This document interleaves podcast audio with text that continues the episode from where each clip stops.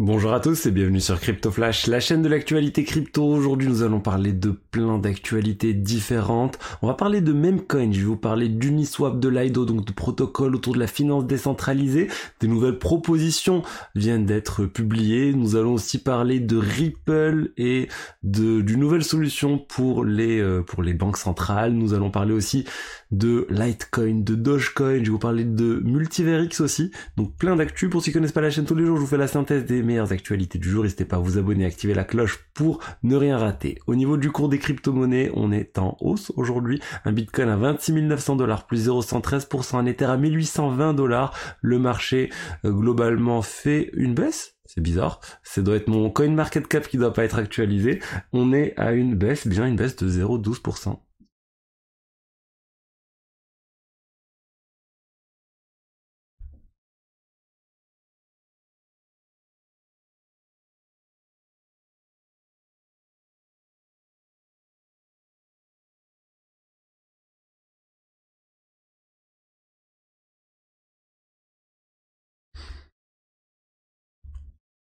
Je voulais vous parler de Prime XVT, un partenaire de la chaîne. Je vous ai parlé la semaine dernière de leur module de copy trading et je vous ferai le bilan un peu plus tard euh, parce que là on va se focaliser sur autre chose, sur leur deuxième produit phare qui est leur outil de trading. Donc c'est vraiment pensé pour les traders, c'est du trading sur marge avec la marge de trading qui est calculée automatiquement. Euh, donc j'ai deux codes promo pour vous, vous les trouverez dans la description. Un sur le bonus de dépôt et l'autre sur les frais de transaction, 25% de réduction sur les frais euh, de transaction, des frais de trading sur la plateforme. Et là je vais vous montrer concrètement euh, comment utiliser la plateforme, comment la marge est calculée. Ça peut vraiment perturber par rapport aux exchanges habituels. Donc là je suis sur le marché BTC USD. Vous avez le graphique, donc si vous voulez faire voilà du chartisme et faire à tout les indicateurs qui vous intéressent euh, et en fait vous pouvez ou shorter le marché du coup si ça baisse vous gagnez de l'argent ou euh, long le marché donc acheter si vous si le marché augmente vous, vous gagnez. Et là vous choisissez le montant. Et en fait vous mettez le montant que vous voulez et ça va vous dire concrètement combien ça va impacter euh, votre la quantité de crypto que vous avez. Donc voilà en fait c'est pour ça que je vous dis que l'effet levier est calculé automatiquement. Donc bien sûr soyez vigilants ça présente un risque de perte en capital. Vous avez le lien dans la description si vous souhaitez vous inscrire et euh, les codes promo, comme je vous ai dit, de dépôt et aussi de réduction sur les frais. En brève rapide, on a aussi euh, Ethereum et la quantité d'Ether brûlée sur les 30 derniers jours qui est quand même de 150 000 Ether. La quantité d'Ether en fait a diminué de 150 000, c'est juste énorme, c'est un rythme assez important, on est à moins 1,5% par an, il y a eu beaucoup de frais de gaz qui expliquent ce burn, je sais pas si ça va continuer, si la demande autour de l'Ether continue, ça va, Continuez. Parlons de Memcoin. Vous avez parlé, vous savez, de ce Ben.et qui avait lancé le Memcoin Mem, euh, le, le Memcoin Ben qui avait, qui est en train d'être racheté par BitBoy Crypto. Et euh, en fait, il a aussi lancé un autre Memcoin, Psyop. Il a juste balancé son adresse Ethereum en disant envoyez-moi de l'argent sur cette adresse et euh, je vous enverrai des Memcoins. C'est la pre-sale et ben là la pré-sale on va dire euh, c'est terminé et on sait combien les personnes ont reçu et la plupart des personnes sont perdants. Donc j'espère que vous n'avez pas participé à tout ça. Là il y a Look Chain qui nous dit regardez le top des, euh, des gens qui avaient donné de l'argent à euh, Ben.et cette personne avait donné 29 Ether à Ben. Elle a reçu 5 millions de Psyop et au final si cette personne veut vendre tout ça sur Uniswap elle peut en récupérer que 3 Ethers donc 90% de pertes. Et c'est pareil pour plein d'autres personnes. Cette deuxième personne VEG G.et a perdu, a envoyé 21 Ether et au final, bah, elle en ressort pas grand chose, 2,1 Ether. Et ça continue comme ça sur plein plein d'autres, donc 90% de pertes. Encore une fois, soyez très vigilants sur les mêmes coins que vous voyez. Il y a beaucoup beaucoup d'arnaques, il y a des rug pools, il y a des soft rug pools, il y a plein plein de choses. Donc vraiment, faites attention. Nous allons parler maintenant de finance décentralisée, de Uniswap, l'exchange numéro 1 de la finance décentralisée. Il y a une nouvelle proposition qui est attendue depuis très longtemps. Son implémentation est attendue parce qu'il y a toujours des nouvelles euh, variations de cette proposition qui est pour le partage des frais, des revenus générés par Uniswap avec les, avec le protocole, avec le token Uni. Actuellement, il n'y a aucun frais généré par Uniswap qui ne va au détenteur du protocole ou du, même du token Uni. Là, il y a une nouvelle proposition pour euh, activer ces frais, pour activer des frais de 0, de 25, de 20% en fait de tous les frais générés sur Uniswap V3, que ça soit reversé à la trésorerie d'Uniswap et ensuite que la trésorerie décide ce qu'ils vont faire de cet argent. Encore une fois, c'est juste une proposition, ils sont jamais allés jusqu'au vote et pour l'instant, il n'y a toujours pas de vote final sur le sujet. La fondation Uniswap, Uniswap, ils sont pas très, euh, sont pas très chauds tout simplement pour activer ça parce que ça les, ça, ça ferait vraiment rentrer le token uni euh, sous le, sous la régulation de la SEC, sous il pourrait, enfin pour moi c'est clair qu'il va être considéré comme un security, euh, comme une valeur, un titre, euh, enfin il y a plusieurs traductions, mais voilà, ça sera considéré comme une valeur mobilière si ils font ce type de choses et du coup ils évitent. On va voir s'ils vont réussir. En tout cas, il y a un autre projet qui ne, qui ne se soucie pas de tout ça, c'est Lido. Lido, le protocole numéro 1 pour stack, pour staker ses ethers principalement. Ils ont aussi d'autres d'autres choses disponibles, mais voilà, l'ether ça représente l'écrasante majorité de ce qu'ils ont. Et bien une nouvelle proposition par un compte inconnu. Euh, mais qui fait déjà beaucoup de buzz, donc il se dit qu'il y a des gens vraiment très proches euh, de l'IDO, en tout cas plein d'investisseurs derrière ce compte parce que ça a été retweeté rapidement par pas mal de comptes.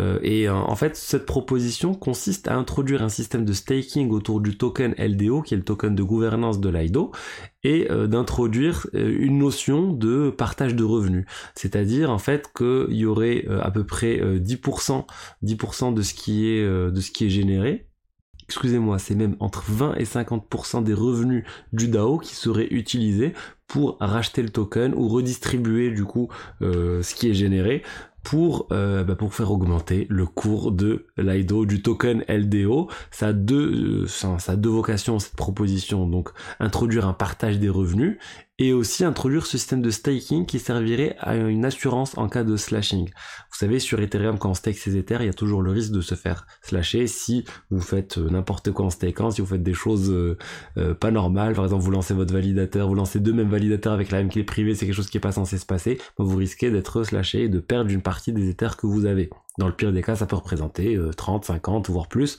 pour cent. Dans la plupart des cas, c'est un petit pourcentage au début. Et ce système de staking serait une assurance contre le slashing. Donc ceux qui, euh, ceux qui auraient des Ethers, euh, ceux, qui auraient des LDO stakés risqueraient de les perdre. En contrepartie, ils auront davantage de tokens qui leur seraient remis. On va voir si ça va passer. Ça fait déjà pas mal de bruit cette proposition. Certains disent que c'est pas suffisamment évoluer comme proposition. Certains disent que ça sert à rien le rachat de tokens. Il vaut mieux utiliser cet argent pour développer davantage le protocole. Mais bon, ça c'est un débat beaucoup plus large. Nous allons parler maintenant de Ripple. Avec leur nouvelle plateforme pour les CBDC, les monnaies numériques de banque centrale qui arrive, qui arrive et euh, ils sont en train de la lancer.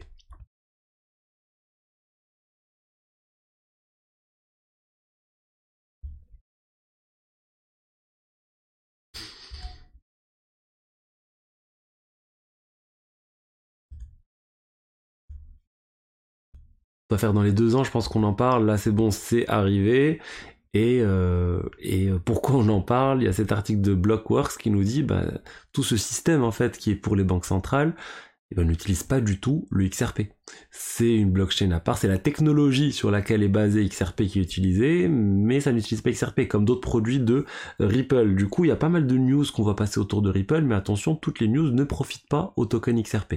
Donc après, on peut se dire que les banques vont commencer par utiliser euh, la technologie XRP pour ensuite basculer peut-être vers le XRP, c'est une théorie, mais juste pour l'instant, ce n'est pas le cas. Donc soyez vigilants quand vous voyez plein d'annonces comme ça autour de euh, Ripple et de l'adoption par les banques centrales, ben, il n'y a pas forcément de lien direct avec le token XRP qui du coup n'a pas forcément de raison de prendre de la valeur. Suite à ça, même si on l'a vu, le Ripple, j'en ai parlé, il a quand même pris là 3,5%. Donc il y a quand même le marketing gratuit un peu qui est apporté par ce type d'article qui, euh, qui fait, euh, bah, qui a un impact sur le cours du token.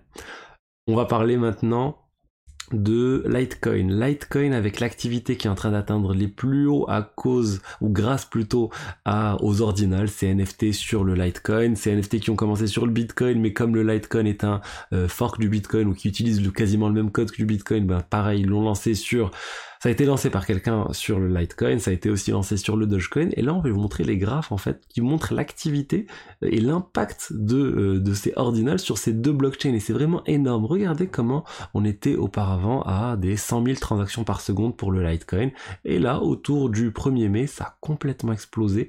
On est à 356, 400 000 transactions par jour, ce qui est juste énorme. C'est vraiment fou qu'on soit passé à faire, un x4, x5, même si là c'est en train de rebaisser. On est repassé à l'ordre de 200 000, on est toujours deux fois au-dessus du nombre de transactions réalisées auparavant. C'est principalement grâce au token BRC20. J'en ai beaucoup parlé sur cette chaîne. C'est principalement utilisé pour lancer des meme coins pour l'instant.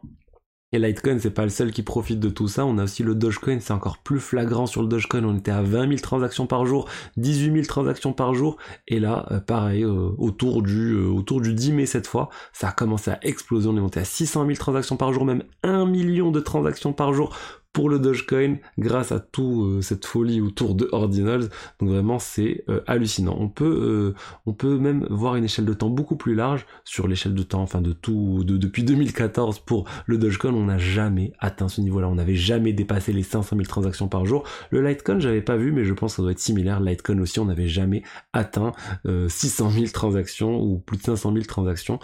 Euh, par jour. Donc vraiment hallucinant l'impact qu'a eu cette innovation, euh, cette invention euh, de Ordinals sur le Bitcoin. Ça a toujours un impact, c'est-à-dire qu'on est toujours à un niveau quand même assez élevé de transactions par jour, même si on n'est plus au pic. Là, on a dépassé le pic.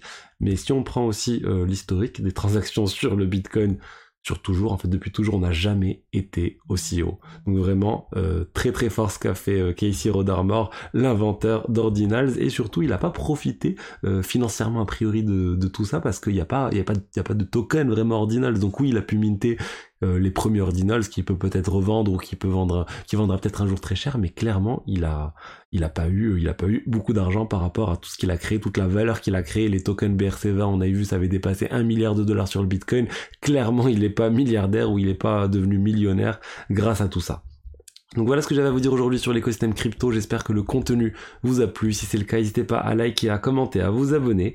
Et je vous dis à demain pour la suite. Au revoir.